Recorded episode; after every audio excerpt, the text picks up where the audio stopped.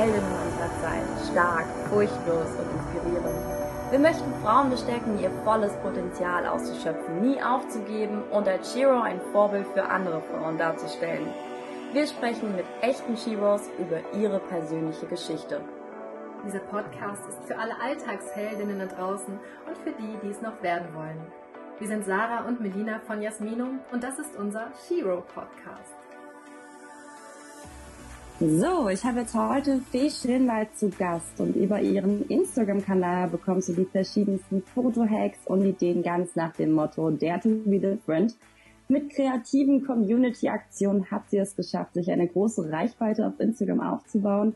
Und nicht nur das, sie hat ihre eigene Facebook-Gruppe plus ihren eigenen Online-Kurs Created Home gestartet. Weg zur Selbstständigkeit finde ich super spannend und inspirierend. Eine absolute Shiro und das kann ich mir nicht entgehen lassen. Und jetzt habe ich sie hier persönlich auch im Podcast. Wie hat das denn alles bei dir angefangen? Was ist deine Motivation denn dahinter? Hallo Sarah, erst einmal vielen Dank für die Einladung und ich freue mich natürlich auch sehr, in diesem Podcast zu Gast zu sein. Bei mir hat letztendlich alles sehr, sehr früh angefangen. Also ich habe schon mit zwölf angefangen zu bloggen, als so die ersten Blogs aufkamen. Damals dann noch auf Blogspot. Und ich habe einfach immer die Möglichkeit sehr geliebt, mich kreativ auszudrücken, mich mit anderen Gleichgesinnten zu vernetzen. Und damals hätte ich natürlich niemals gedacht, dass ich daraus auch mal ein Vollzeitbusiness entwickeln würde.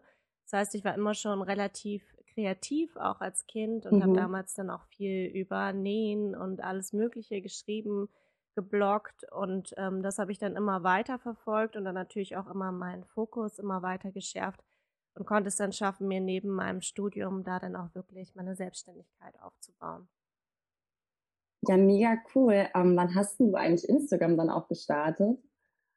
Ich habe das neulich sogar mal nachgeschaut. Ähm, ich glaube, das sind jetzt auch fast sechs Jahre. Also äh, mindestens fünf Jahre bin ich auf jeden Fall schon bei Instagram. Ich habe mich damals tatsächlich relativ lange dagegen gewehrt, weil ich halt eigentlich so eine Verfechterin des alten Bloggens war mit Texte schreiben und alles slow mhm. und nicht einfach nur sozusagen so ein paar Selfies hinklatschen und fand den Instagram immer total doof und dass sich der Fokus da auch so verlagert hat.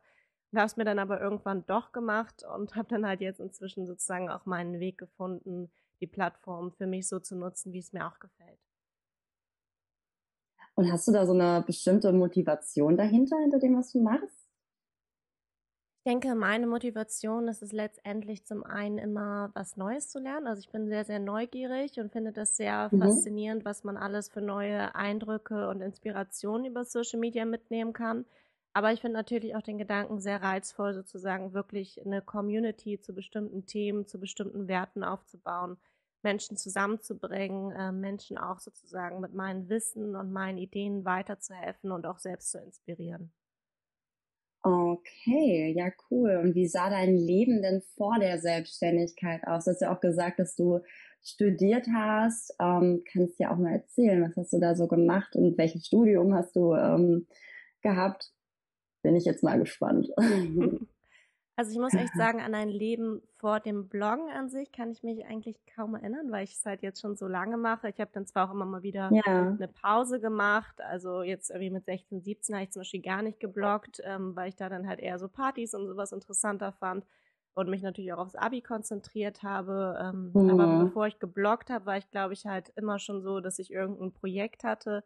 Das heißt, ich habe dann halt irgendwie genäht oder gemalt oder Töpfern gelernt oder irgendwas. Und ähm, dann war das halt letztendlich so ein fließender Übergang. Also ich habe das halt immer so nebenher gemacht mit dem Bloggen. Ich habe Wirtschafts- und Kulturwissenschaften studiert ähm, und das konnte ich mir relativ flexibel einteilen, weil gerade in den Wirtschaftswissenschaften es auch keine Anwesenheitspflicht in den Vorlesungen gab und ich dann auch bald schon gemerkt habe, dass ich eh der Typ bin, ähm, der sozusagen besser für sich lernt, indem man die Sachen auch äh, direkt zusammenfasst und so weiter. Und ähm, ja. so habe ich dann natürlich immer mehr Zeit auch in dieses Hobby investiert und damit natürlich am Anfang auch noch nicht großartig Geld verdient. Habe dann teilweise auch äh, Vorlesungen geschwänzt, um dann zum Beispiel mal zu einem Netzwerktreffen zu fahren oder mhm. bin dann auch immer todesmutig jedes Jahr in der, mitten in der Prüfungsphase zur Berliner Fashion Week gefahren, um mich da zu vernetzen. Und ah, dann da wurde das. Auch. ja, das macht cool. auch echt viel Spaß. Und ähm, dementsprechend wurde dann natürlich so der Anteil des Bloggens, der Selbstständigkeit immer mehr und desto größer halt auch meine Reichweite wurde, desto mehr Firmen kamen auch auf mich zu äh, für B2B-Aufträge, also Firmen sozusagen auch selbst bei ihrem Social Media Management zu unterstützen. Und so hat sich dann mhm. der Fokus immer wieder mehr verlagert. Und letztendlich war es dann auch eigentlich eine große Erleichterung, als das Studium zu Ende war und ich dann wusste, okay, ich kann mich jetzt wirklich Vollzeit auf die Selbstständigkeit konzentrieren und ich muss nicht beides irgendwie jonglieren, weil es mir natürlich dann schon jedes Mal im Herz geblutet hat, ähm, wenn dann wieder halt Prüfungsphase war und ich wusste, okay, ich muss jetzt zwei, drei Wochen eigentlich die ganze Zeit für diese Klausur lernen oder diese Hausarbeit schreiben und habe gar keine Zeit, jetzt irgendwie ähm, Zeit in Social Media oder mein Blog oder mein Business oder in meine Weiterbildung anderweitig zu investieren. Mhm, ja. Ähm, und wie sah es wirklich jetzt heute der Tag bisher aus? Also ich meine, ich finde es immer so interessant für Leute, die nicht selbstständig sind, äh, weil die haben immer äh, so keine Ahnung, was macht man da eigentlich den ganzen Tag? Du ist ja irgendwie schon so ein eigener Chef. Beschreib doch mal so einen typischen Tag jetzt heute und normalerweise, wie es jetzt seitdem du das eben auch machst ja. Ich meine, jeder Tag ist anders, aber ähm, wie fängt der Tag an? Erzähl mal.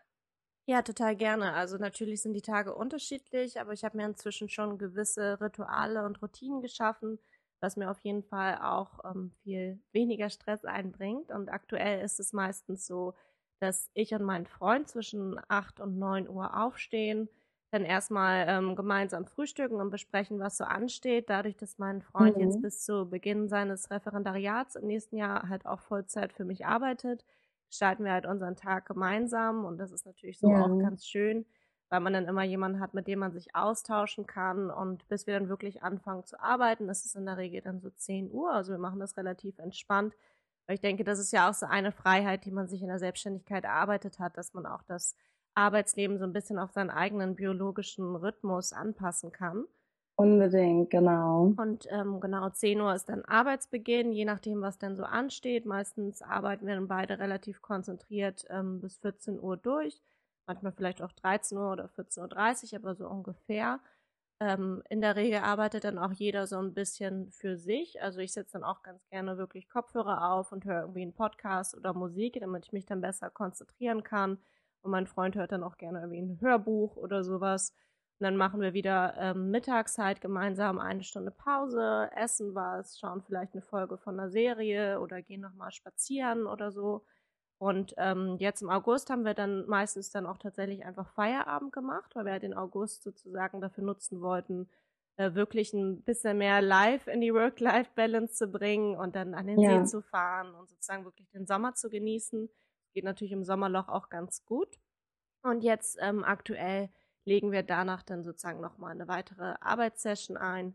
Je nachdem, wie viel dann zu tun ist, arbeiten wir dann sozusagen nachmittags nochmal zwei, drei Stunden, bis wir dann Feierabend machen.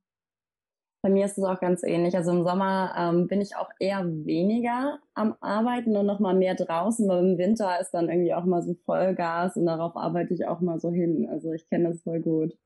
ja. Genau, und ähm, du hast ja super viele Fotoideen auf deinem ähm, Account und Fotohacks. Woher kommen diese Ideen von dir? Wie erstellst du diesen Content?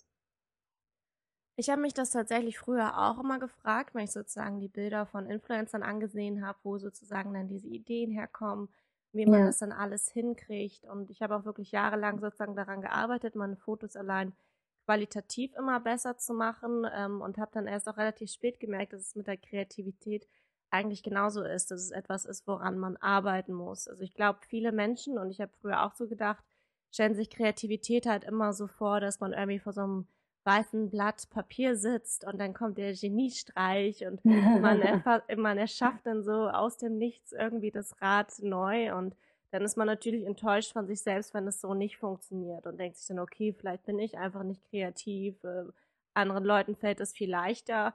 Aber tatsächlich ist es halt so, dass jeder, der, glaube ich, auch viel kreativ arbeitet, bestätigen wird, dass man sich da einfach seine Methodiken und seine Techniken selbst schaffen muss und sozusagen auch da kann man Routinen finden.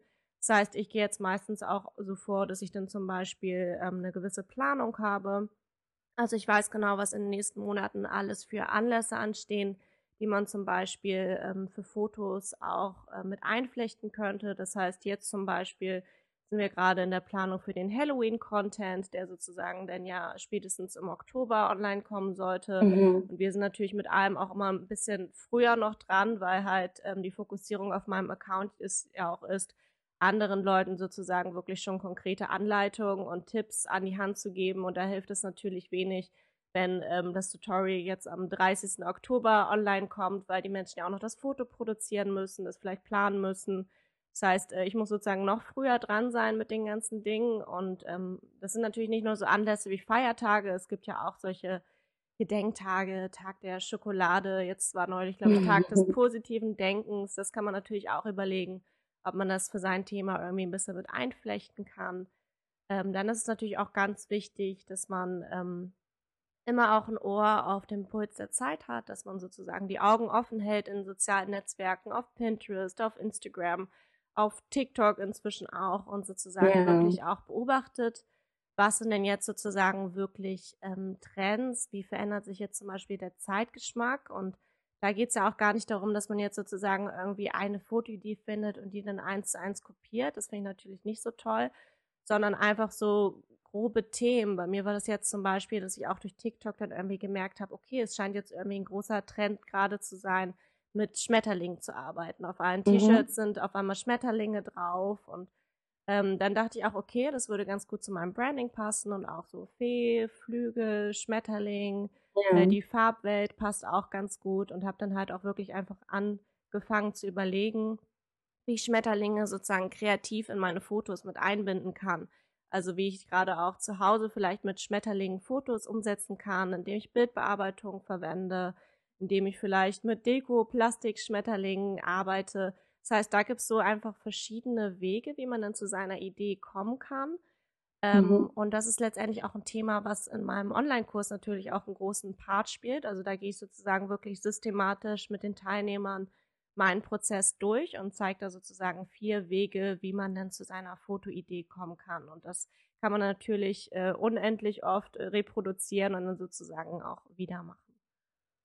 Was ich jetzt sehr spannend fand, du hast ja erzählt, ähm, dass du ja auch früher immer überlegt hast, wie machen die das, äh, die Influencer, die da ganz viele tolle Ideen haben.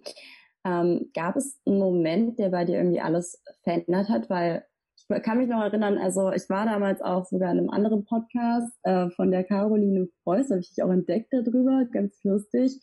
Und da hast du auch so erzählt, ja, am Anfang war ich auch eher so ähm, weiß war mein Instagram-Stil so ein bisschen, äh, ich, ich hatte den genau denselben, also den konnte ich mich auch so gut mit identifizieren, ähm, so relativ klassisch. Ähm, und das war ja eigentlich so ein bisschen, also klar, das war so ein bisschen der Stil dieser Zeit irgendwie, aber so auch der Einheitsbrei irgendwie. Ja. Ne? Man hat sich ja nicht so wirklich Mainstream. so von der Masse eben gehoben. Aber gab es so einen Moment, der bei dir irgendwie was verändert hat? Also ich würde sagen, es gab mehrere Momente, die sozusagen sehr entscheidend waren. Also zum einen genau, ähm, das hast du schon recht äh, richtig beschrieben. Ich bin wirklich sehr lange auch dann diesem Mainstream hinterhergeschwommen und habe halt gesehen, okay, was, was machen denn die anderen Blogger, was erfolgreich sind? Ah, okay, die bloggen irgendwie alle irgendwie über Mode und ihr Leben, dann mache ich das auch. Okay, da ist jetzt alles ja. irgendwie minimalistisch und weiß und clean, okay, dann, dann mache ich das auch. Ne? Und habe mich natürlich dann gewundert, ähm, warum das bei mir dann aber nicht äh, zu Erfolg geführt hat. Und ähm, ich würde sagen, somit der erste Moment, der sozusagen allein meine Ästhetik sehr verändert hat und meinen Stil, war dann, als ich das erste Mal wirklich ähm, in eine sehr hochwertige Kamera ähm, investiert habe. Das war ungefähr vor drei Jahren, glaube ich, inzwischen. Die Kamera wundert sich mhm. heute auch noch. Es war halt ein Riesenschritt für mich und auch viel Geld. Und mit dieser Kamera habe ich mir dann halt auch wirklich vorgenommen, ähm, sozusagen auch richtig fotografieren zu lernen. Ne? Ich hatte vielleicht vorher auch schon eine Spiegelreflexkamera, aber ich habe im Prinzip irgendwie immer im Automatikmodus äh, fotografiert und habe dann in der Bearbeitung maximal irgendwie den Kontrast und die Helligkeit angepasst. Ich hatte da eigentlich gar nicht mal so viel Ahnung von. Und ähm, ja. dann habe ich halt auch ziemlich schnell gemerkt, okay, wenn ich diese Kamera habe, es macht irgendwie auch eigentlich nicht so viel Spaß, wenn man sich dann selber sozusagen diese Fesseln anlegt, dass man sagt, das muss aber alles weiß und grau und minimalistisch sein. sondern habe dann irgendwann gesagt, okay, ich verabschiede mich jetzt von diesem weißen Clean Feed, sondern ich mache das jetzt einfach so, dass ich Dreierreihen poste mit Fotos hintereinander, weil dann ist es ja, ja. egal, ähm, ob da jetzt zum Beispiel erst irgendwie eine weiße Reihe Fotos kommt, dann kommt was Schwarzes, dann kommt was Rotes, dann kommt was Gelbes. Das ist dann ja erstmal egal. Ich habe auch ein bisschen Planungssicherheit, weil ich dann aus jedem Shooting einfach drei Bilder poste und fertig. Und ich kann mich halt kreativ ausprobieren. Und das habe ich dann auch relativ ja. lange gemacht, vielleicht fast ein Jahr. Und habe dann sozusagen wirklich durch dieses Ausprobieren, dieses wertungsfreie Ausprobieren, dieses ich kann irgendwie alles machen. Ich kann rockige Fotos machen, wenn ich möchte. Ich hatte dann irgendwie auch so ein, zwei Gehversuche, wo ich dachte, okay, ich gehe ein bisschen mehr irgendwie ähm, ja, sinnlich wäre jetzt sozusagen schon übertrieben, ne? aber habe dann sozusagen auch ähm, ein bisschen experimentiert. Okay, möchte ich dann wirklich irgendwie mehr Mode oder Emotionen oder was möchte ich irgendwie transportieren mit meinen Fotos? Und ähm, da mhm. habe ich dann mhm. sozusagen dann wirklich durch dieses reine Ausprobieren dann bald gemerkt, dass halt so diese warmen Töne, dieses Rot, Orange, Gelb, dass das eigentlich sozusagen die Farbwelt ist, die ich ähm, visuell sehr, sehr ansprechend finde und wo ich auch finde, dass es sozusagen so mit mir als Person auch ähm, das beste Gesamtspiel ergibt. Also ich meine, es ist ja ein Podcast und äh, man kann uns nicht sehen, ja. aber ich habe halt so knallrote Haare und ziemlich helle Haut. Ähm, und früher habe ich die halt natürlich ähm, die Haare dann auch immer so bearbeitet, dass sie dann fast eigentlich blond waren, weil irgendwie alles bunte ja aus den Fotos sozusagen rausgezogen wurde und dann noch die schlichten ähm, Klamotten und dann bin ich sozusagen wirklich echt so den entgegengesetzten Weg gegangen und habe dann gesagt, okay, dann jetzt aber auch noch zu den roten Haaren auch noch einen gelben Pullover dazu oh. oder Rost, Rostbraun, Rostrot und habe so dann gemerkt, obwohl ich mir halt keine Vorgaben mehr gemacht habe, dass die Fotos irgendwann von alleine sozusagen eigentlich alle irgendwie rötlich, ähm, orange waren, habe dann gemerkt, okay, das ist anscheinend jetzt so mein visueller Stil. Also ich würde sagen, das war sozusagen der eine Moment, der halt viel verändert hat mit der Kamera. Dann mhm. gab es aber natürlich auch den nächsten Moment. Das heißt, meine Fotos sind viel besser geworden. Ich hatte eine entsprechende Bildsprache, die Qualität war gut, äh, die Fotos waren gut. Aber trotzdem konnte ich jetzt auch nicht so das Wachstum feststellen und habe auch gemerkt, dass ich letztendlich ja auch keinen Mehrwert liefere mit meinen Fotos. Also die sind ja. vielleicht schön anzusehen, aber was hilft das jetzt einer fremden Person? Und dann war sozusagen mhm. der nächste Schlüsselmoment, als ich dann letztendlich meine Nische und mein Thema gefunden habe, also die kreative Fotografie. Und das war auch relativ zufällig, weil ich halt immer schon äh, wusste und auch dachte, ich bräuchte eigentlich irgendwie ein Thema. Ich bräuchte ein Thema, über das ich bloggen könnte, über das ich berichten könnte. Aber ich dachte halt immer, dass ich nichts besonders gut kann, außer halt kreative Fotos machen. Bis ich halt ja. irgendwann mal drauf gekommen bin, dass das halt auch meine Nische sein könnte, dauerte das etwas. Ich hatte da halt auch viele so ähm, fesselnde Glaubenssätze, wie dass ich dann auch zum Beispiel dachte, ja, man müsste ja eigentlich Videos machen, aber ich kann das ja gar nicht. Das müsste ich jetzt erstmal nochmal zwei Jahre lernen und studieren und so. Ich glaube, das ist auch so ein Glaubenssatz, den halt Frauen natürlich auch oft haben, dass man immer denkt, man muss da irgendwie in 120 Prozent sozusagen auf dem Wissensstand von irgendwas sein, bevor man damit auch nur anfangen kann. Genau, hab, dieser ja. Perfektionismus irgendwie da. ich kenne das. Ja, und da war dann sozusagen der nächste Schlüsselmoment, dass ich mich dann halt auch einfach mal für einen Augenblick von gelöst habe, gesagt habe, okay, ich habe jetzt Nachmittag Zeit, ich drehe jetzt einfach mal ein Video mit einem Fotohack, mit meiner Kamera, ähm, ich habe keine Ahnung vom Videoschnitt und so weiter, ich probiere es jetzt einfach mal aus, wenn das Video katastrophal ist, kann ich es ja auch wieder löschen. Dann habe ich es aber auch aus mhm. Neugier einfach mal hochgeladen, das war so ein ganz, ganz einfaches Video, was vielleicht 60 Sekunden ging, wo ich halt gezeigt habe, wie man ähm, mit einem Bettlaken und einer Kleiderstange sich im Prinzip wie so ein Studio-Hintergrund für Fotos einfach erstellen kann. Aber zu der Zeit gab es halt noch gar keinen Content in der Art auf Instagram, vor allem nicht im deutschsprachigen Bereich. Also kein Mensch hat irgendwie wirklich Foto-Hacks für Instagrammer gezeigt. Und das Video ist dann so gut angekommen, dass ich dann sozusagen in dem Moment dann wirklich gemerkt habe, dass das halt mein Bereich sein könnte. Ja, voll cool. Ich finde es voll spannend, ähm, weil ich das auch total kenne. Man hat irgendwie früher über alles Mögliche eigentlich gesprochen und hatte nie so richtig sein eigenes Thema und wollte auch, ähm, ich weiß nicht, ich wollte mich nie irgendwie so wirklich so festlegen, was ich jetzt mache, aber eigentlich ist es ja genau das, worauf dann irgendwann ankommt, dass du wirklich ein klares Thema hast und ähm, dich da auch einfach mal probierst und auch viel eben dann auch dazu probierst und dich einfach mal traust.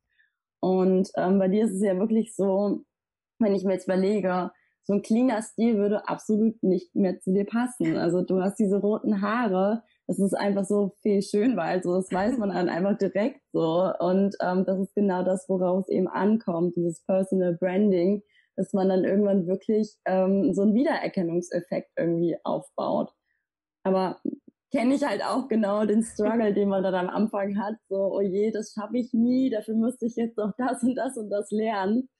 Das ist sehr, sehr witzig, weil das kenne ich sehr, sehr gut. Ja, definitiv. ähm, ja. Wolltest du irgendwas sagen? Nee, ich wollte nur, ich wollte nur zustimmen. so.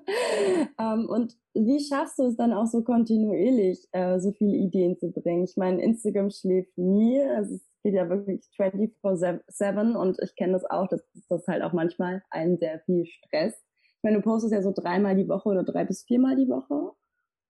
Ja, ähm, richtig. Finde ich manchmal persönlich auch ein bisschen anstrengend. Ich habe es auch dieses Jahr gesagt, ich mache es mal ein bisschen weniger und ähm, lass mich nicht so sehr davon stressen, weil ich auch öfters mal so vollkommen fertig bin, wenn ich die ganze Zeit Content liefern muss. Ähm, ja, wie ist es bei dir?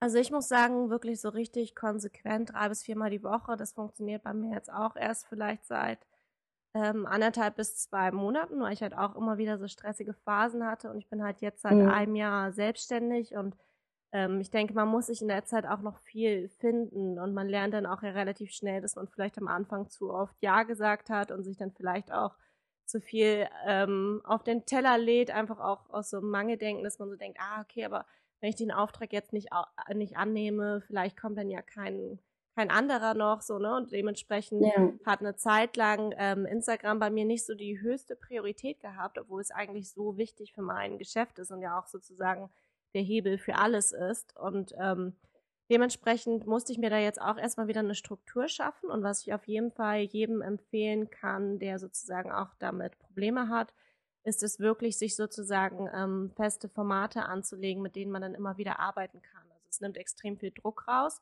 Bei mir mhm. ist es mhm. jetzt zum Beispiel ähm, ja so, dass ich das Thema kreative Fotografie und Bildbearbeitung habe. Und ich habe zum Beispiel das Format Posing-Tipp. Das heißt, das ist sozusagen ein Tipp äh, von wegen, ähm, stell dich nicht so hin, sondern stell dich lieber so hin auf deinem Foto. Das ja. wirkt, das wirkt sozusagen harmonischer auf dem Bild. Ähm, und dadurch, dass ich jetzt weiß, weiß okay, ich gebe regelmäßig diese Posing-Tipps, kann ich die natürlich auch super vorproduzieren. Das heißt, ich muss mich nicht jeden Tag wieder hinsetzen und denken, oh Gott, was, was poste ich denn jetzt heute? Sondern ich kann das halt langfristig planen. Und jetzt ist zum Beispiel so, dass ich auch, glaube ich, seit drei Wochen gar keine Fotos mehr gemacht habe. Aber ich habe da halt davor sozusagen viel am Stück durchfotografiert. Das heißt, ähm, ich fotografiere dann halt nicht einen Posing-Tipp, sondern gleich vielleicht vier, fünf wechsle vielleicht zwischendurch nochmal irgendwie das Outfit, damit das nicht immer gleich aussieht und kann damit dann natürlich super arbeiten. Das ist jetzt natürlich nur ein Format. Ich habe aber zum Beispiel dann noch das Format äh, Instagram ähm, versus Realität oder ähm, Foto versus Location oder jetzt neu auch, dass ich sozusagen so eine Art äh, Sammelpost auch habe, wo ich sozusagen dann acht Foto- oder Posing-Ideen zu einem bestimmten Thema als Collage zusammenstelle, wo ich dann natürlich einfach davon profitiere, dass ich jetzt ja schon ein Jahr voll Content produziert habe und natürlich auch viele mhm. neue Follower den alten Content auch gar nicht kennen. Und das ist natürlich auch ein super Tipp. Man kann Content, der gut angekommen ist, natürlich auch recyceln. Es sollte natürlich nicht jeder Post irgendwie ein alter sein, aber man kann durchaus auch immer mal wieder einen alten, erfolgreichen Post mit einstreuen. Jetzt in meinem Fall könnte ich die Bilder zum Beispiel ja auch nochmal neu bearbeiten. Oder man könnte sozusagen nochmal darauf Bezug nehmen. Das heißt, ähm, du könntest dann ja auch zum Beispiel das so machen, dass du sagst, guck mal, äh, vor einem Jahr war ich gerade an dem und dem Stand, äh, das habe ich gepostet, heute sehe ich das aber ganz anders oder heute sehe ich das immer noch so. Das heißt, man muss da ja auch gar kein Geheimnis draus machen, dass es vielleicht ein alter Post ist, sondern viele Follower schätzen das tatsächlich auch, ne? Weil manche schreiben dann, oh, wie cool, an den Post kann ich mich sogar noch erinnern, da war ich ja auch schon dabei und so. Das heißt, es kann dann ja, auch so ein genau. verbindungsstiftendes Element sein. Und ähm, so nimmt man auf jeden Fall ein bisschen den Druck raus. Und was ich halt auf jeden Fall auch sehr empfehlen kann, ist wirklich viel vorzuproduzieren. Denn gerade wenn man auf Fotos angewiesen ist und nicht sozusagen reine Grafiken macht, dann kann es natürlich auch gerade in Deutschland oft sein, dass wir einfach mal zwei Wochen Regenwetter haben. Oder wie jetzt äh, vielleicht dann doch nochmal ein Sommerausbruch mit 30 Grad wo man auch nicht ja. unbedingt sozusagen dann irgendwie vor der Fotolampe sitzen möchte und sich dann einen abschwitzt bei den Fotos. Ähm, dementsprechend nimmt das natürlich einfach sehr, sehr viel Druck raus, dass man sich sozusagen wirklich hinsetzt, das gut plant und dann einfach auch so komplette Fototage macht, vielleicht auch mal am Wochenende oder wann es einem passt und dann zusammen mit einer Freundin oder einem Freund oder sozusagen auch einem anderen Instagrammer wirklich am Stück einfach viele Posts produziert und dann hat man da auch nicht mehr so den Stress. Genau, du hast ja auch erzählt, dass du früher mal deine drei Bilder gepostet hast. Also von denen hättest du ja dann auch schon dreimal irgendwie einen Post gehabt. Also man hat schon relativ schnell auch gute Bilder zusammen. Mhm. Ähm, und ich meine, da muss man auch einfach der Kreativität einfach freien Lauf lassen. Wir haben ja auch Formate bei Jasminum, das kann ich auch sehr, sehr empfehlen, ähm, wenn man wirklich feste Formate hat und dann habe ich auch, ich habe so wirklich so Ordner, also äh, auf dem Computer, wo ich dann wirklich immer so die Ideen dazu reinschreibe. Und wenn man sich das mal so, wenn man mal plötzlich so einen Lauf hat, bei mir ist es auch so, ich, irgendwie abends oder wenn ich so spazieren war, dann fällt mir auch so voll viel ein und dann schreibe ich das runter und setze es irgendwie einfach um an einem freien Tag, wo ein bisschen Sonne scheint. Genau. Ja, ähm, du hast ja jetzt auch deinen ähm, eigenen Online-Kurs gestartet, Created Home kannst du ja auch gerne mal was dazu erzählen. Aber wie erstellt man so einen Online-Kurs eigentlich? Ich finde das auch ein super, super spannendes Thema und ähm, informiere mich auch gerade selbst darüber. Ähm, wie kam es dazu? Ja, das ist natürlich eine lange Geschichte. Also da kann ich eigentlich im Prinzip wieder da ansetzen, wo ich ja auch mit den Momenten aufgehört hatte. Das heißt, ich hatte meine Nische gefunden mein Bereich, kreative Fotografie und Bildbearbeitung für Instagrammer, die sozusagen mit ihrem Smartphone und ohne teures Equipment coole kreative Fotos machen möchten. Ähm, die Followerzahlen sind rasant angestiegen. Ich hatte, bevor ich damit angefangen habe, hatte ich vielleicht 6000 Instagram-Follower und ein, zwei Monate später waren es dann irgendwie schon 15.000. Also es hat sich irgendwie extrem viel dann verdoppelt, mhm. hat sich am Anfang. Ähm, und ich habe dann natürlich auch gemerkt, okay, es formt sich so eine richtige Community und die Leute sind auch richtig aktiv. Die machen die Fotoideen nach, die machen bei allen möglichen Aktionen mit, die stellen mir ganz viele Fragen, die sind sehr interessiert. Ähm, und ich habe dann halt auch gemerkt, weil ich zu dem Zeitpunkt noch studiert habe, ich habe mir dann irgendwann mal diese Auswertung von Instagram angeguckt und habe mich dann mega erschrocken, ähm, weil ich irgendwie zu der Zeit, glaube ich, sieben Stunden am Tag auf Instagram war. Bist du bereit, dem Alltagschaos endlich an den Kragen zu gehen? Na dann schnapp dir unseren Shiro Planer. 18 Seiten sorgen für mehr Ordnung in deinem Leben. Mehr Überblick über deine Rechnungen, To-Dos, Einkaufslisten und Passwörter. In DIN A4 für den Schreibtisch oder DIN A5 für unterwegs. Unserem Shiro Planer sind keine Grenzen gesetzt. Lass deiner Kreativität freien Lauf. In unserem Shop kannst du ihn ganz einfach herunterladen, ausdrucken und loslegen weil jede Shiro einen Plan braucht. Echt okay, das ist im Prinzip ein Vollzeitjob, was du an Instagram ähm, an Zeit investierst, aber du bekommst eigentlich kaum monetären Output. Also gerade mm. jetzt im Bereich, wenn man vielleicht so 10.000, 15.000 Follower hat, es ist halt inzwischen auch nicht mehr so, dass die Firmen einen dann sozusagen die Bude einrennen und sagen, hier 1000 Euro für einen Poster und es sind dann wirklich Peanuts, wenn man sozusagen reine Werbepostings macht in der Regel. Ähm, und habe dann irgendwie gemerkt, okay, ähm, ich kann ja nicht weiterhin so viel Zeit investieren, wenn ich da sozusagen wirklich überhaupt nicht annähernd von leben kann, weil natürlich die Zeit auch begrenzt ist, die man hat und habe dann sozusagen gemerkt, okay, ähm, die Werbeseite ist jetzt nicht so interessant, aber ich weiß ja, dass es Leute gibt, die sozusagen an dem Thema richtig interessiert sind und eigentlich sozusagen auch richtig viel wert sind und habe mir dann sozusagen überlegt, okay, wonach fragt meine Community mich dann am meisten? Wo braucht ja. die am meisten Hilfe?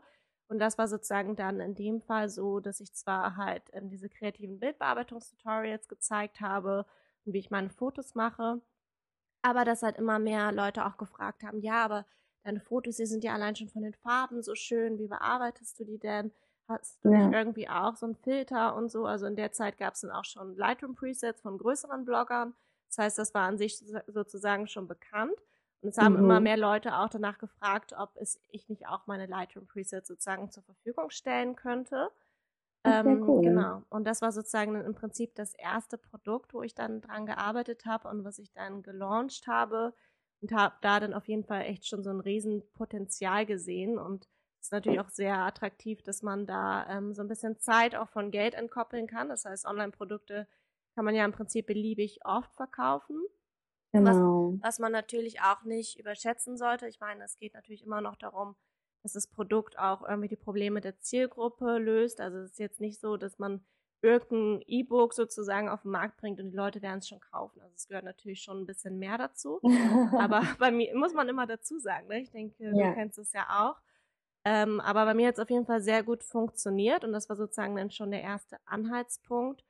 Ähm, und dann war es letztendlich die logische Weiterentwicklung, dass ich dann auch immer mehr gemerkt habe, okay, die Leute haben meine ähm, Fototutorials, meine Fotoideen, meine Posing-Tipps, meine Filter, aber trotzdem wissen viele ja immer noch nicht, wie sie jetzt sozusagen qualitativ gutes Foto erstellen, wie sie ihre ja. Ideen selbst entwickeln, wie sie vor allem sozusagen auch mit den Dingen arbeiten, die sie zu Hause haben.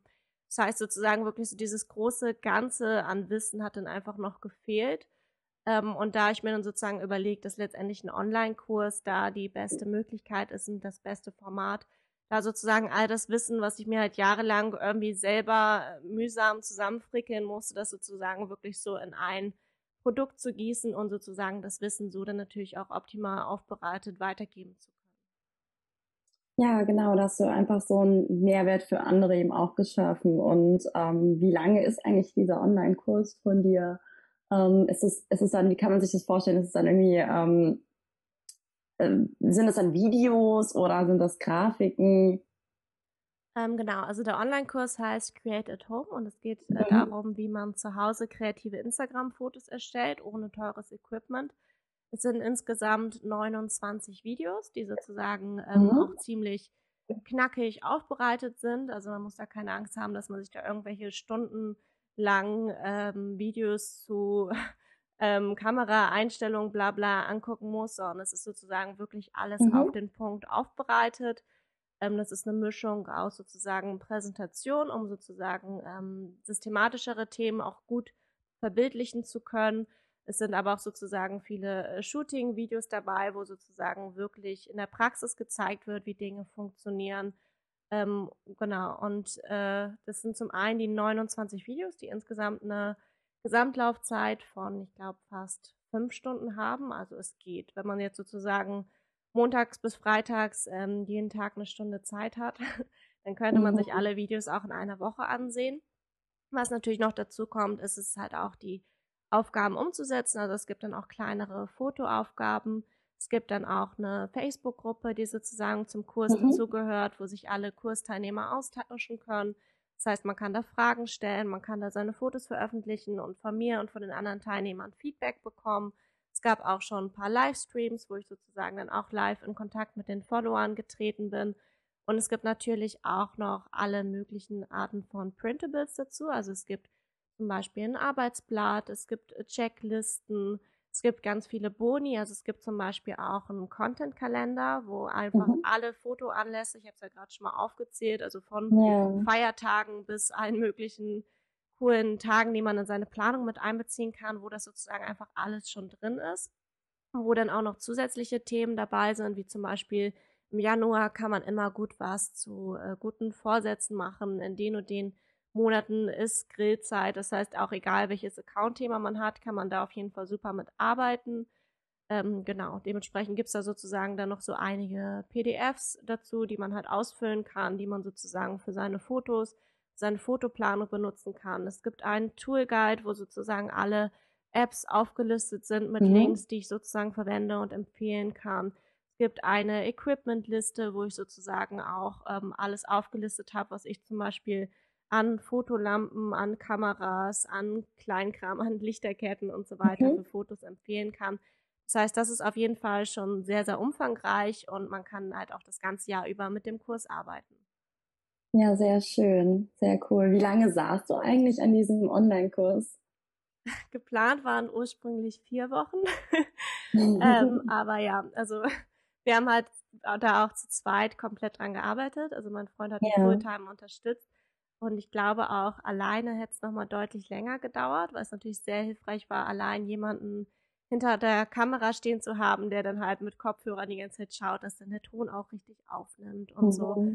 ähm, und der zum Beispiel auch geholfen hat, ähm, die Dokumente dann nochmal zu formatieren, zur Korrektur zu lesen und so. Das heißt, es ist auf jeden Fall schon ein größeres Projekt. Man kann natürlich auch einen Minikurs erstellen. Äh, man muss nicht so viel Zeit investieren, aber bei uns hat es jetzt letztendlich, glaube ich, zwei Monate, vielleicht ein bisschen mehr gedauert, zweieinhalb Monate. Ja. Ähm, und da war sozusagen aber wirklich alles mit drin. Also von der Erstellung der Kursstruktur, von der Erstellung der Inhalte. Die Videos mussten geskriptet werden, gedreht werden, geschnitten werden. Ähm, oh. alle Dokumente mussten erstellt werden. Es musste das komplette Marketingmaterial erstellt werden. Das heißt irgendwie Teaser-Videos, Probekapitel, äh, Verkaufsgrafiken. Man muss sich überlegen, wann man was sozusagen während des Launches, also während der Veröffentlichung des Kurses, ähm, welchen Inhalt man da sozusagen auch transportiert. Also es war schon ein Mammutprojekt auf jeden Fall. Ja, klar, das kann ich mir vorstellen. Und da auch einfach irgendwie der Tipp an alle, so just do it? Oder ähm, würdest du sagen, hast du da noch so einen Tipp für Leute, die auch Bock haben, was eigenes aufzunehmen, einen eigenen Kurs zu starten? Also ich würde auf jeden Fall sagen, just do it, aber ähm, das ist auch mehr so eine kleine Vorwarnung.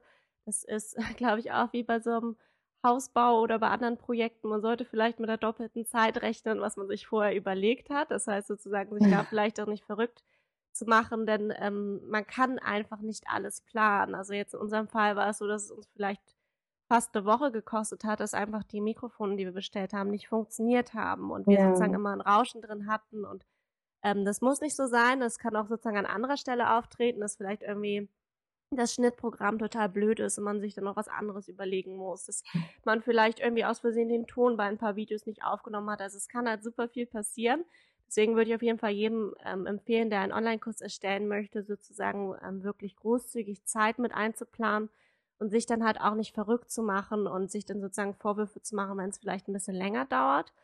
Ähm, denn das Gute ist ja, wenn man sozusagen die Inhalte wirklich hochwertig erstellt, dann kann man dafür ja trotzdem sehr lange mit arbeiten. Also wir werden zum Beispiel auch einen Relaunch im Herbst machen, kann ich hier schon mal mhm. verraten.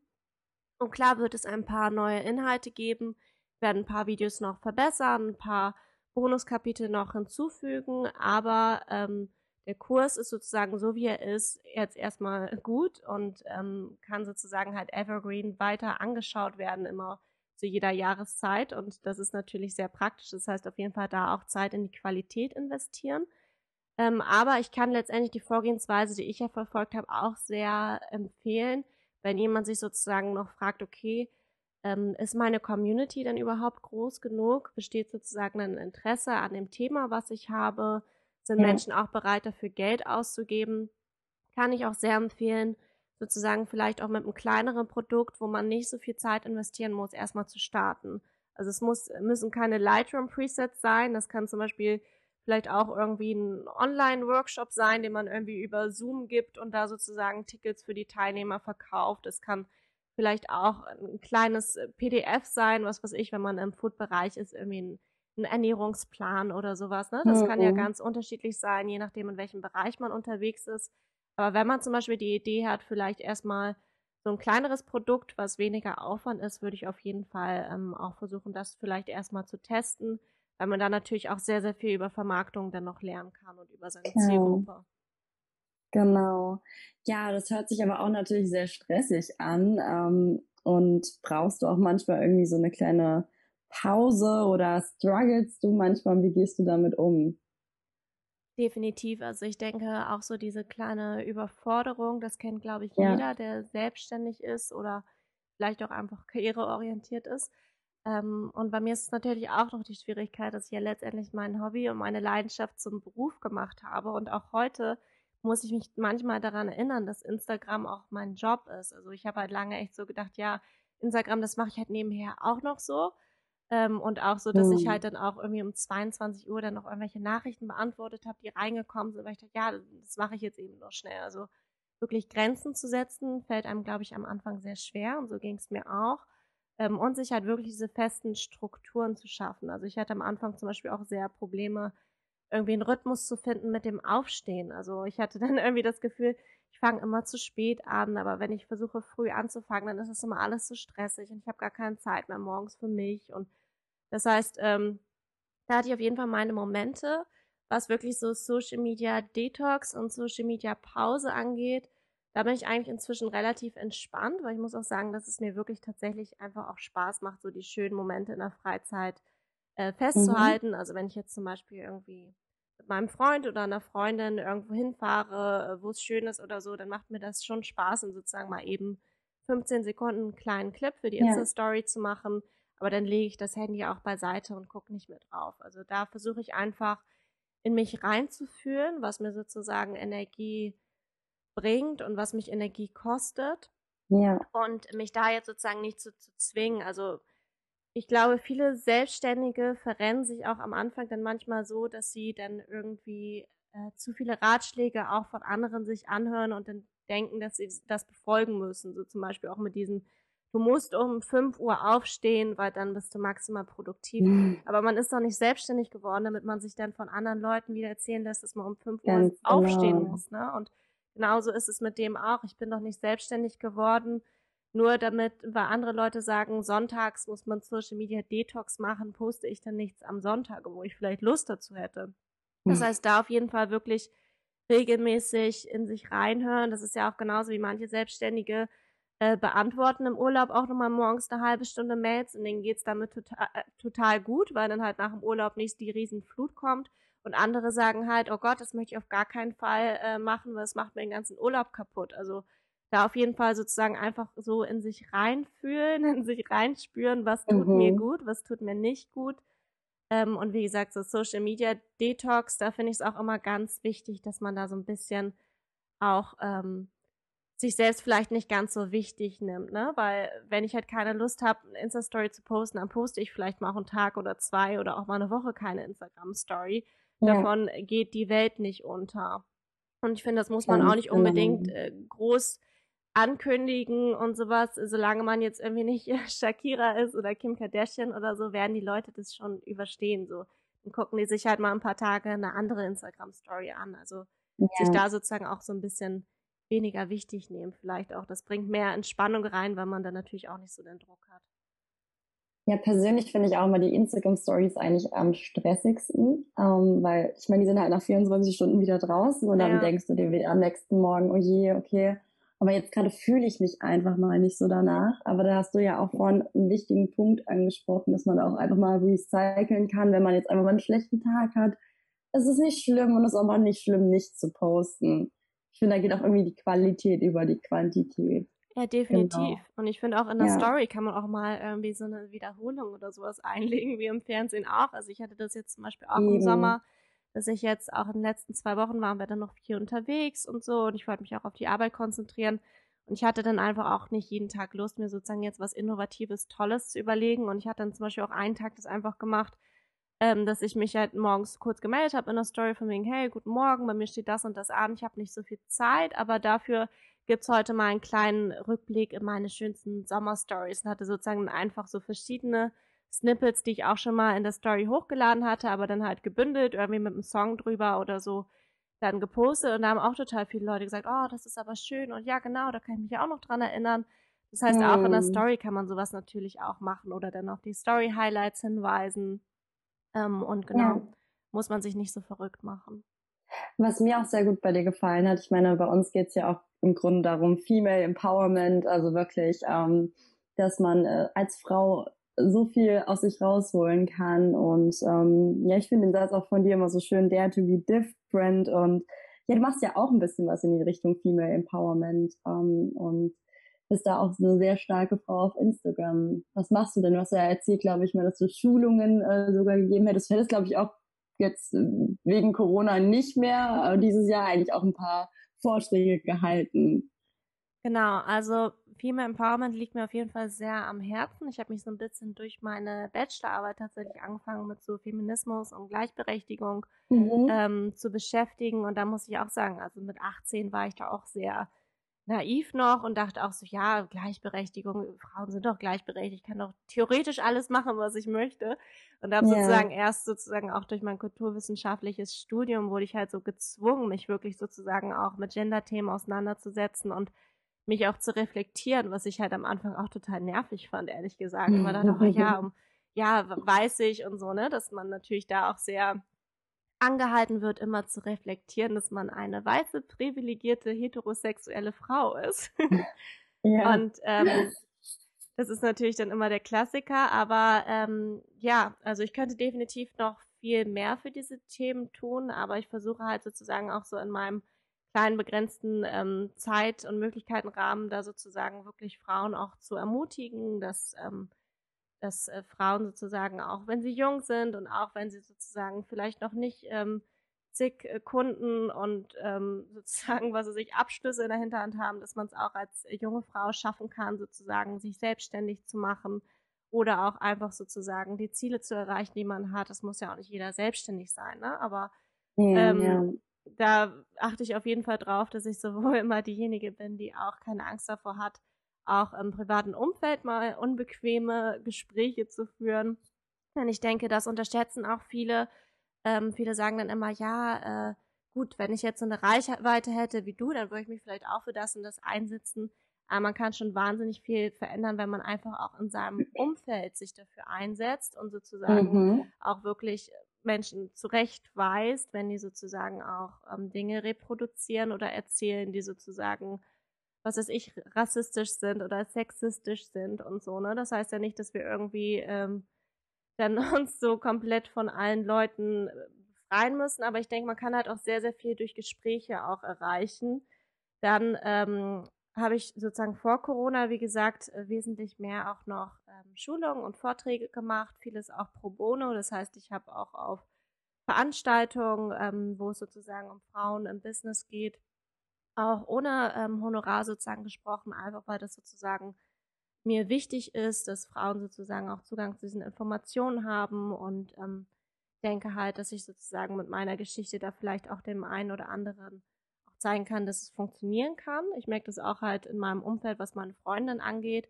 Ähm, da haben sich halt jetzt auch in den letzten zwei Jahren so einige dann auch ähm, selbstständig gemacht und das ist mir halt auch sehr, sehr wichtig, dass ich da sozusagen auch immer zur Verfügung stehe, wenn die mal ähm, einen Tipp brauchen oder einen Ratschlag. Also da werde ich sehr, sehr oft gefragt, ob es jetzt irgendwie um die Gewerbeanmeldung geht oder den Lebensrhythmus, den man hat oder ähm, auch mhm. einfach so Unsicherheiten, ne? Also so Unsicherheiten, so hey Fee, ähm, ich weiß jetzt nicht, ich habe jetzt irgendwie für den nächsten Monat habe ich jetzt noch nicht so viele Aufträge, was kann ich denn jetzt machen und so. Also ich bin ja auch noch lange keine Expertin, ich bin ja auch erst seit einem Jahr selbstständig aber ich glaube halt, dass es sehr, sehr wertvoll ist, wenn man sozusagen halt alles, was man lernt auf dem Weg, dann auch immer direkt weitergibt. Genau, es geht ja um den Austausch und ähm, da inspirierst du auf jeden Fall auch gerade, weil du ja auch sehr aktiv auf Instagram bist und immer da irgendwie Anregungen gibst. Ich meine, ähm, wenn man auch sieht, dass das andere irgendwie auch machen, dann, dann traut man sich manchmal auch viel öfter und das ist auch das Schöne daran und ich finde es auch cool, dass wir auch gerade auch genau darüber reden. Ähm, ja, wo sollen bei dir so die Reise hingehen? Wo siehst du dich so in zehn Jahren damit? Oder verfolgst du da kein, kein bestimmtes Ziel und lässt dich einfach so treiben? Ähm, also ich habe keinen äh, Zehn-Jahres-Plan, aber ich habe ja. sozusagen schon so eine grobe Richtung.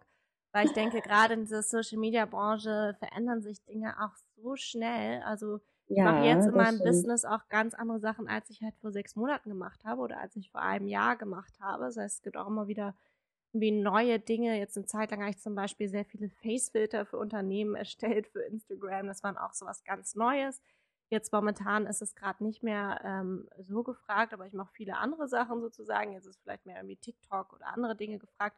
Das heißt, ähm, ich erwarte nicht, dass ich auch nur in den nächsten zwölf Monaten immer noch genau das Gleiche mache wie jetzt. Also ich glaube einfach, dass ich sozusagen mit meiner inneren Einstellung das sozusagen immer schaffen werde, ähm, irgendwie eine Art des Arbeitens und eine Art des Lebens mir zu erschaffen, mit der ich glücklich bin. Also ich bin jetzt ehrlich ja. gesagt schon sehr, sehr glücklich und ausgeglichen und zufrieden und dafür natürlich auch sehr, sehr dankbar. Ich meine, viele Sachen davon sind natürlich auch, sind wir wieder bei dieser privilegierten Position. Ich bin gesund, ich ich habe einen Freund, ähm, der gut mit mir umgeht. Ich habe eine Familie, ja. mit der ich mich gut verstehe. Ich habe tolle Freunde.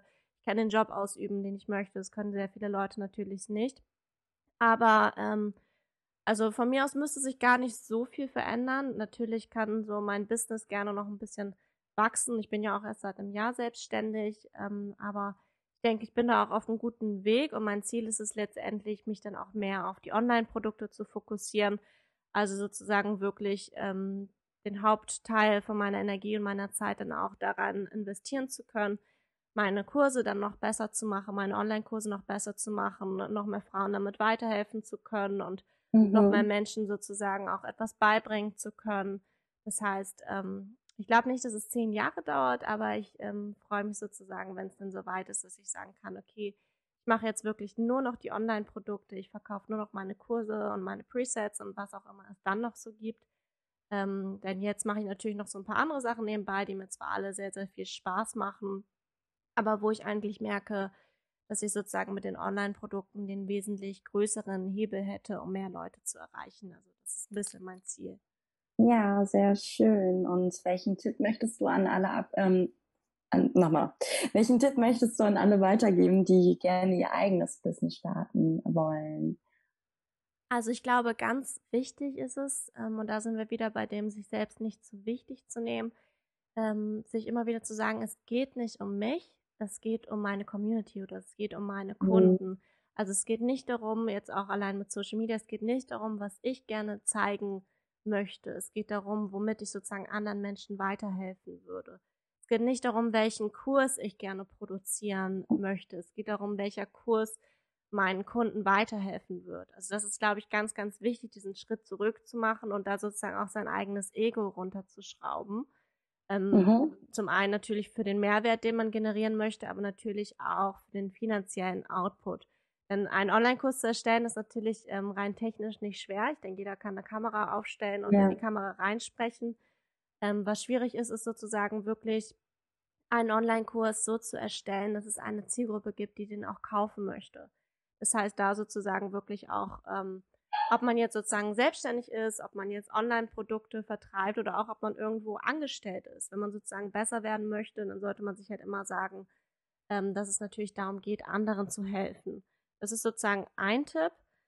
Ähm, da muss ich auch sagen, gerade die Corona-Zeit hat mir natürlich auch gezeigt, wie wertvoll es ist, als Selbstständige zum einen doch noch ein paar mehrere Standbeine und Möglichkeiten zu haben. Also ich habe mhm. zu Beginn der Corona-Zeit auch viele Vorträge gegeben und Schulungen, die halt auch schon einen großen Einfluss auch auf mein Einkommen hatten. Also es waren auch wirklich große Schulungen für große Unternehmen dabei. Ähm, ja. Und von einem auf den anderen Tag wurden halt dann einfach mal drei Schulungen abgesagt. So, das hätte halt keiner vorhersehen können mit der Corona-Zeit. Äh, genauso kann auch immer wieder irgendwas anderes passieren. Das muss ja nicht mal so was Globales äh, wie Corona sein. Das können ja auch so ganz ähm, persönliche Dinge sein, wie dass man irgendwie krank wird oder ähm, was auch immer. Oder dass, was weiß ich, die Branche, für die man arbeitet, auf einmal irgendwie pleite ist aus irgendwelchen Gründen. Das heißt, das hat mir auf jeden Fall gezeigt, wie wichtig es ist, äh, mehrere Standbeine zu haben, mehrere Fähigkeiten. Das heißt natürlich nicht, dass man fünf, sechs Bälle immer gleichzeitig jonglieren muss. Aber da war es natürlich jetzt sehr praktisch, dass ich wusste, okay, Vorträge kann ich jetzt erstmal nicht mehr geben. Aber ich habe ja auch meine Online-Community. Ich kann jetzt die Zeit in investieren, um einen Online-Kurs zu erstellen. Ich kann jetzt die mhm. Zeit investieren, um jetzt Unternehmen ähm, bei ihrem Social-Media-Management virtuell zu unterstützen, weil das gerade sozusagen gefragter ist als vorher. Das heißt, da sozusagen auch wirklich immer an seinen Skills zu arbeiten und ich glaube, somit das Wichtigste, was ich eigentlich auch immer allen erzähle, ist halt, ähm, dass man einfach lernen muss, dass es keine Sicherheit im Leben gibt. Ne? Wir können auch morgen tot ja. umkippen und genauso, es gibt keine Sicherheit in der Selbstständigkeit, es gibt aber auch keine Sicherheit im Angestellten-Dasein, wenn man jetzt Sicherheit ähm, darin versteht, dass man davon ausgeht, dass man die nächsten 50 Jahre immer sein Gehalt bekommt und nichts, ähm, sich ansonsten nichts äh, weiter irgendwie ähm, weiterentwickeln muss, außer dass man das macht, was man immer getan hat. Also so sind die Zeiten nicht mehr, man kann sich aber trotzdem seine eigene mhm. Sicherheit schaffen. Dafür finde ich halt drei Faktoren sehr, sehr wichtig, so für die eigene Sicherheit, ob man jetzt angestellt ist oder selbstständig, dass man zum einen für Rücklagen sorgt, also gerade so zum Thema finanzielle Bildung kann ich auch den Account von Madame Moneypenny sehr weiterempfehlen, den finde ich sehr mhm. inspirierend. Mhm.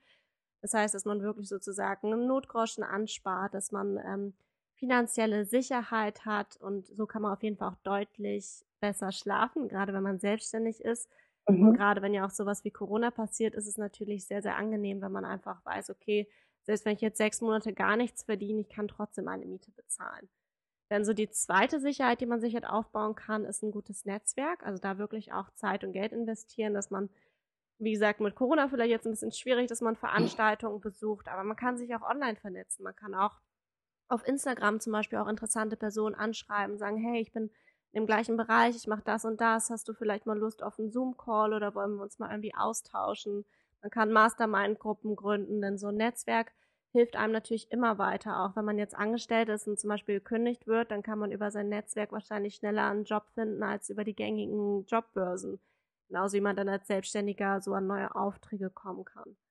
Ja, und die dritte mhm. Sicherheit, die man sich so aufbauen kann im Beruf, ist es, denke ich, ähm, dass man wirklich in Weiterbildung investiert und sich immer wieder neue Fähigkeiten aneignet. Also es ist jetzt letztendlich nicht nur ein Tipp geworden, sondern ich habe, glaube ich, wenn wir jetzt gefühlt fünf verschiedene Sachen erzählt. Ich hoffe, das war jetzt nicht äh, zu wirr oder unstrukturiert, aber überhaupt nicht. sehr wertvolle Tipps gerade. Ich danke dir. Hast du noch irgendwas, was du gerne unserer Community weitergeben möchtest? Finde, das war eigentlich auch gerade ähm, sehr schön zusammengefasst. Also alles gut. Also Genau, um das Ganze vielleicht mal so auf den Punkt zu bringen mit einem ja. Satz, ich würde sagen, trau dich, trau dich anders zu sein, trau dich zu starten, trau dich zu starten, auch wenn du vielleicht später dran bist als die anderen, wenn du Dinge anders machst und trau dich und es kann sehr viel Positives dabei passieren. Ich danke dir, Fee, für diese spannende Folge und für die ganzen Tipps. Ähm, mega, mega interessant. Und ähm, ja, ich bin gespannt, wie es bei dir weitergeht und was mir noch so alles von dir sehen wird. Und schön, dass du hier bei uns ähm, ja, mit im Spiro Podcast warst. Vielen Dank dir. Vielen Dank für die Einladung. Sehr, sehr gerne. Wir hoffen, wir konnten dich mit dieser persönlichen Geschichte inspirieren und du hast etwas für dein Leben mitnehmen können. Wenn dir diese Folge gefallen hat, dann hinterlasse uns ein Like und einen Kommentar. Wir würden uns über eine Bewertung von dir freuen. Lebe dein Leben wie eine Shiro. Jetzt!